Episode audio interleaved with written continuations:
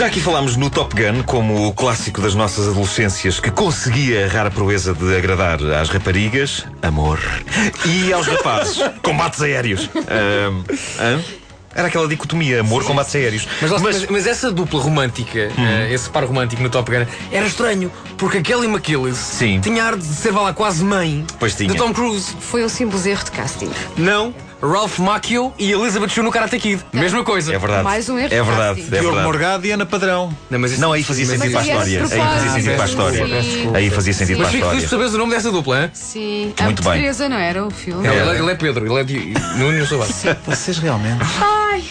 A verdade é que antes do Top Gun já tinha havido um outro filme mítico que conseguia esse luxo de juntar militarismo e romance num pacote luxuoso. E foi feito em 1982, chamava-se Oficial e Cavalheiro. E era a história incrível de um rapaz, interpretado pelo Richard Gere, numa altura em que ele conseguia abrir mais os olhos do que consegue hoje. À força.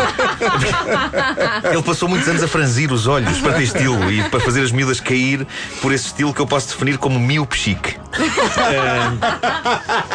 E ele era de facto um rapaz rebelde que decide ingressar na Marinha e assim escapar do seu dia a dia pobre e trágico, que inclui um pai bebedolas e que anda em tronco nu pela casa e uma mãe que, coitada, já lá está.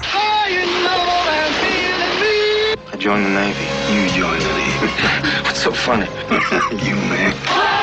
O rapaz ingressa na tropa, entra em conflito com o sargento, que é interpretado por essa figura clássica É dos anos pá, 80, sim. que é Louis Gossett Jr., mas acaba por ser com o sargento, apesar de, ou talvez por causa das duras provas a que o sargento o submete, que o rapaz irá aprender o valor da amizade, da disciplina e do respeito. What's your name, boy? Mayo.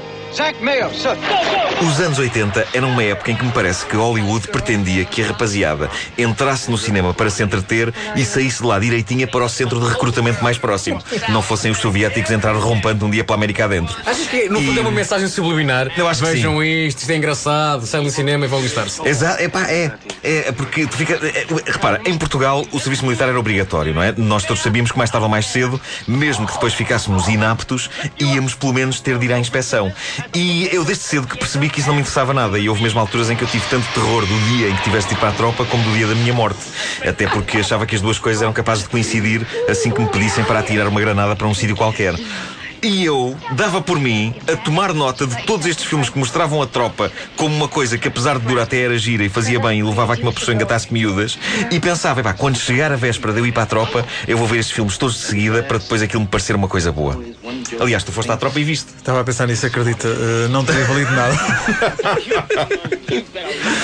A questão do engatar miúdas era pertinente porque tanto a personagem do Tom Cruise no Top Gun como do Richard Gere no Oficial e Cavalheiro safavam-se muito bem. O Cruise com a Kelly McGillis, não é? Apesar dela parecer mãe dele, e o Gere com a, a, vo- a mulher da voz mais sexy do cinema dos anos 80, que era a Deborah Winger.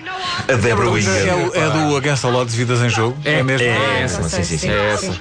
Em Oficial e Cavalheiro. Não, não é. Isso é, é. um mito. É. É, um mito. Já Então. houve um ouvinte que nos corrigiu essa informação. Lá, é que nós tentámos sim. dizer. É, Aquela, é Deborah aquela que anda com, o- com o outro no, na, em Xixiniça? É outra As rapariga. pirâmides? Isto faz. Ah, É outra rapariga. Fazem trungalhonguice numa gruta. Pois não é filme, Xixiniça, no sim. Eu acho que é outra Da- rapariga.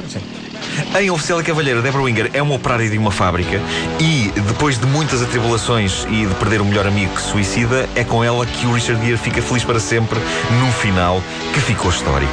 Então o que é que acontece? Richard Gere entra pela fábrica onde a Deborah Winger trabalha, já todo fardado como um oficial, porque entretanto é promovido. Vai ter com ela, beijam-se, ele pega-lhe ao colo, carrega-a pelo corredor da fábrica afora e as colegas dela na fábrica aplaudem aquele momento tão romântico que, se o romance fosse calda de açúcar, as pessoas não conseguiam sair do cinema porque estavam coladas às cadeiras e só com uma mangueira de alta pressão a lavar aquilo tudo é que as conseguiam tirar de lá. Ele leva-a pelos corredores da fábrica, ela tira-lhe o chapéu de oficial e põe-no na cabeça dela, feliz e galhofeira, e a gente percebe que nessa noite vai haver festa rija na cama. E o filme termina, ele consegue ser um oficial do cacete e um cavalheiro do caneco. E uma vez mais, o cinema fazia a fasquia subir de forma incomportável e todas as raparigas de Portugal acabavam a pensar no giro que era se os seus namorados lhes fizessem uma surpresa daquelas. E os rapazes a pensar, e agora onde é que eu arranjo uma farda, onde é que eu arranjo uma farda? E é provável que alguns tenham feito coisas do género, ir buscar a namorada à repartição onde ela trabalha e o pessoal todo do bairro fiscal a bater palmas e não sei quê. A verdade é que a canção Up Where We Belong tornou-se num sucesso gigante e passou a ser a banda sonora oficial de muito romance e cerimónia de casamento. Era cantada por Joe Cocker e Jennifer Warnes e é possível que Malta Corajosa tenha conseguido mesmo fazer o amor ao som desta canção sem se distrair com a imagem deste duo na cabeça. Porque apesar desta ser uma canção bonita, feita para o romance bonito de Richard Gere e Deborah Winger, que são gente bonita, a verdade é que a Jennifer Warnes tem os olhos tortos e o Joe Cocker é o o Joe Cocker. É o Joe Cocker. É o Joe Cocker. Vamos acreditar que ele seja bonito por dentro porque é alvente por fora.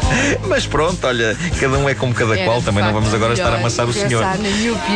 É? Porque se, o Joe, Gere. se o Joe Cocker se irrita, pá, aquilo é pessoa para. ainda para dar uma chapada valente em alguém. Não, não, não consegue acertar. Está sempre a tremer. E lembras aquele, aquele single dele da altura? On the edge of a dream! Atenção. A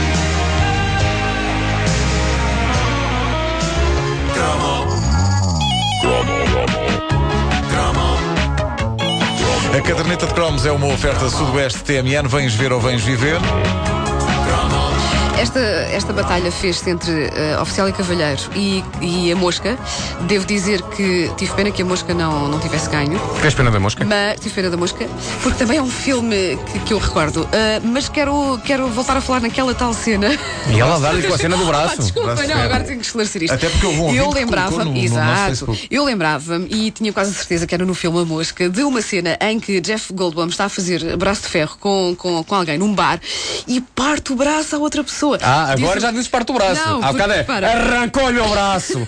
Ah, não, fez-lhe uma ferida. Não, exato. Gosto de alguém que comenta. ah, não, não, não foi bem partir, é só uma fratura exposta. Sim, não é só- partir. Não, mas ah, tu já não te lembravas da cena e viste, Não, Pedro, todo. é arrepiante, não é? Isso é um bocadinho de mercúrio ao cromo e um bocadinho de gás e vai ao Claro, e sítio. vai ao sítio, vai ao sítio. Mas confirma-se, era mesmo no filme A Mosca que tinha essa cena, era? ia? Um bocadinho de gás. Já, já tinha sarilhos suficientes. Ainda, enfim, Foi o que disse, foi o que disse o Jeff Goldblum depois ao Foi, foi, foi, foi. Dá-lhe gás. Ai, que pachorra. Ai, Não? Não? aborrecido. O ar da Luísa Sobral. É, mais ou menos. A Luísa está a olhar para ti e pensa, "Oh, Não, não, não foi esse ar que ela fez, foi o ar do. Ah, foi este programa que eu vi. sim, é esta, é esta rádio que está a apoiar a minha digressão. Esta Isto não se gente. pode, não se pode mudar isso. Não, não, não, recordemos as palavras há pouco em microfone fechado quando tu disseste Luís, agora sentas-te aqui e vais falar um bocadinho connosco. Ao que ela disse, eu vim aqui para cantar.